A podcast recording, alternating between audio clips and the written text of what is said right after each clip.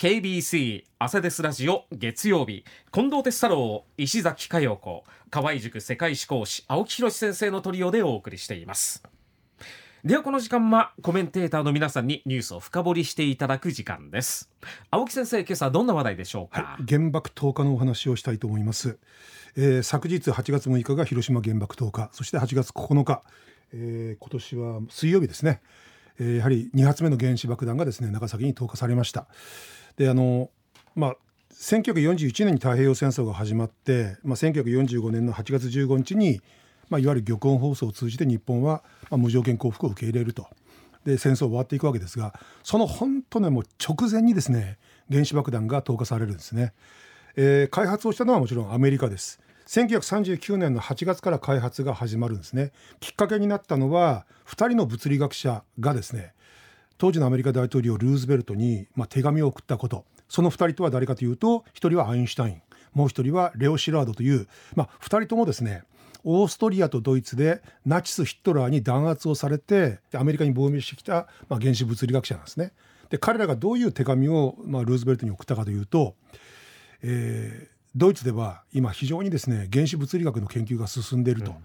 でこの原子物理学というのは兵器に転用すると恐ろしい力が出てくると。でアメリカでもですね実はもう原子炉の開発で行われてるんですね。同じような研究が多分ドイツでも行われてると、うん、で実際に手紙の中にはあのその科学者の名前が出てきまして科学者の名前がフォン・バイツゼッカー。このフォン・バイツゼッカー博士の弟さんは後に西ドイツの、ね、大統領になります。うん。あの荒野の40年という非常にこう感動的な演説をしたことで有名なんですけども、うん、その人のお兄さんを中心に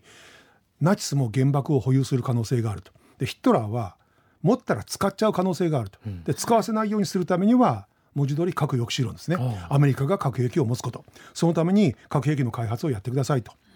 でこれをですねルーズベルトは、まあ、最初のうちちょっとまああまり現実味がないというんで無視してたんですよ。ところが太平洋戦争が始まって、まあ、アメリカも日本やドイツと戦うようになると、まあ、にわかにその危険性を感じるようになってですね1942年の10月太平洋戦争が始まった10ヶ月後ですね。具体的な開発が始まるんですね。これがいわゆるマンハッタン計画といいましてその開発のですね拠点になる事務所がニューヨークのマンハッタン島に置かれたんで、まあ、そういう名前がついたと。で1945年7月の16日に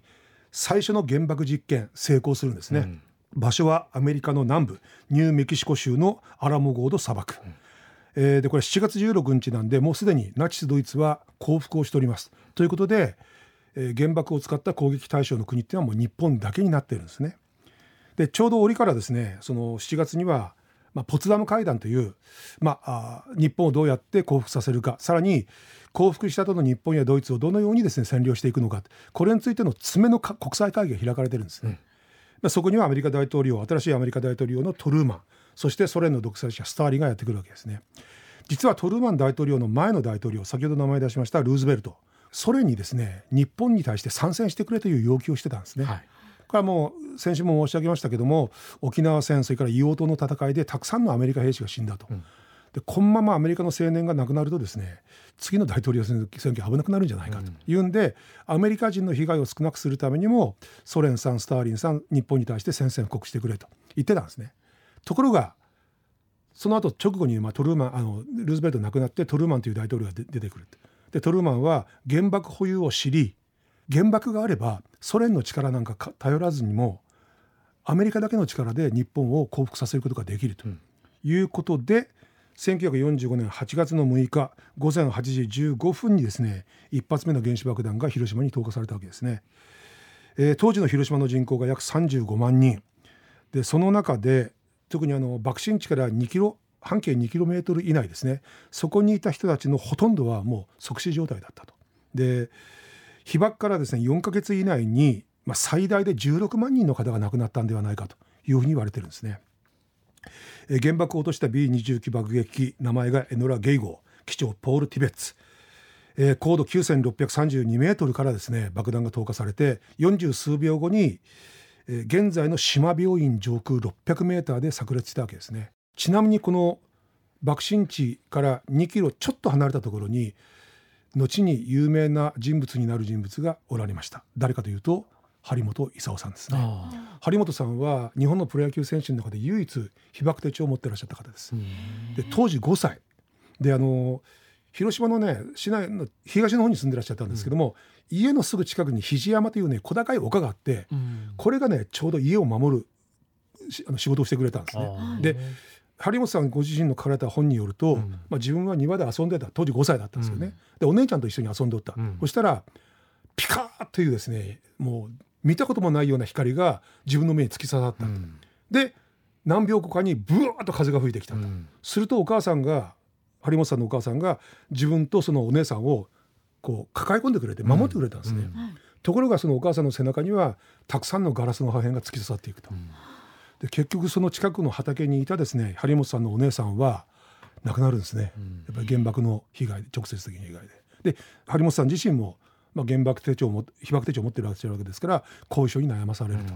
やけどもされたそうですね、うん、左手を確かやけどされて左手の何本かの指が動かないと、うん、そういうハンディキャップを持ちながら彼は3,000ものヒット打つわけですよ、うん、昨日あの久しぶりにねあのサンデーモーニング出てらっしゃってちょっと私安心しましたけど。はい、あお元気だったんだなともちょっと安心しましたけどね。そしてそれからよえ3日後の8月9日の午前11時2分今度は長崎が標的になると、ただ有名な話なんですけども最初から長崎が攻撃第一目標であったわけじゃなくて攻撃第一目標はもともとは小倉だったんですね。特に小倉には、まあ、有名な軍需工場でっかい軍需工場たくさんあります。それが狙われるんですね。で2発目の原子爆弾を運んでいった爆撃機はボックスカーという名前ですね。機長はチャールズ・スウィーに積んでいた原子爆弾の名前が通称ファットマン。で小倉上空にはですね、えー、10時過ぎぐらいにも到着するんですよ、うん、ところが小倉上空が曇りだった、うん、もしくは前日の八幡空襲の、まあ、炎がですねその火災の炎がたなびいてて、うん、ちょっとこう下が見えにくいと、うん、でこれは原爆投下に関する、ね、命令なんですが必ず自分の目で確認して爆弾を投下せよと。当時爆撃機から爆弾を投下する方法2つあって、うん、1つはレーダー投下、ただレーダー投下というのは非常に不正確になりがちだというんで必ず爆撃手が照準器爆撃照準器をちゃんと見つめて目視で目目で確認しながら投下すると。でその目視投下が非常にですね難しいと、うん、ただどっかに雲の切れ目があるはずだというんでその小倉上空でね30分間以上旋回を繰り返すんですね、うん、でこれでどんどんどんどん燃料が足りなくなっていく、うん、つんで、えー、本部の基地からはもう直ちに帰投せよと、で帰投する途中に原爆はもうその海に捨てて処理せよとそういう命令まで出るんですよ。ところが、まあ、このチャールズ・スイニーという機長はやっぱり歴史に名前を残したかったんでしょうね。うん、第二目標の一つに数えられていた長崎に舵を切るわけですよ。うん、で長崎上空も曇りだったんですね。でどんどんどんどんその雲が厚くなっていっているとところが一箇所雲の切れ目があったそこに急いで行って、うん、そこで落とすわけです。だから、あの広島に投下された原子爆弾っていうのはもう本当しっかりとこう狙いを定めて、狙い通りの場所に落としてるんですが長崎の原子爆弾というのは町の中央地から中央の部分からちょっと離れたところに落ちてるんですね。長崎出身のやつにあの言わせるといやあれ山の中だよねほとんどっていうふうに言ってましたね。で長崎、まあ、当時の人口24万人そのうちの7万4千人の方がですねやはり被爆から数か月以内に亡くなっていると。あのまあ、広島と長崎、まあ、当時の人口合わせて大体60万人。そのうちの50万人がですねえー、多分市内に住んでらっしゃって、うん、その50万人のほとんどが何らかの形で被爆をされているということですね。うん、で先ほど言いましたように広島も長崎も、まあ、実際に原爆が投下されて2か月以内に、えー、約ですね25万人の方被爆をされたうちの半分が亡くなられてるんですね、うん、でその後も放射線障害なんかで、まあ、いわゆる原爆症というですね、病気に認定されて現在に至るもですね苦しんでいらっしゃる方がおられると、長崎で被爆をされた方の中で有名な方がおられます。名前が永井隆さんという方で、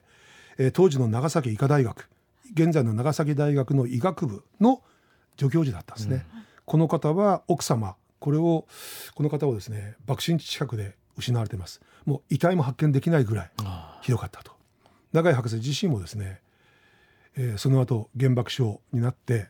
えー、1951年にまあお亡くなりになるわけですね。その永井さんが書かれた、まあ、エッセイがあって「長崎の鐘」永井さん自身これカトリック教徒で、まあ、長崎カトリックの人多いですよね。はい、で浦上天主堂の鐘がですね、うん、えー、被爆をしてしばらくして瓦礫から発見されるわけです。うん、でその鐘に平和への思いを寄せて彼はエッセイを書くわけです。でその長崎の鐘を読んだ歌手の藤山一郎さんそして作曲家の小関裕二さん、うん、そして作詞家の佐藤八郎さんこの3人が「長崎の鐘」という曲を作りました。このレコードの吹き込みの時藤山一郎さん40度の熱を出されとったらしいんですが、スタジオに入るとこの美声が出てきたわけですね。で当時は1949年この曲あのリリースされるんですけども、うん、当時はあのアメリカ占領軍の支配下にあったんで、うん、アメリカを直接批判するような内容というのはこの歌詞の中には登場しない。で非常にこう象徴的な歌詞なんですね。ただ歌詞の中には妻を失ってしまったという言葉が出てきます。歌人全体はねやっぱり未来に向かって平和な世の中を作っていきましょうという内容になってるんですけどね。うん、ということでやはりあのこの1週間は戦争について原爆投下について深く思いをいたす時期ではないかなと、うん、ニュースも頑張ってほしいというふうに思います、はい。ありがとうございました。ありがとうございました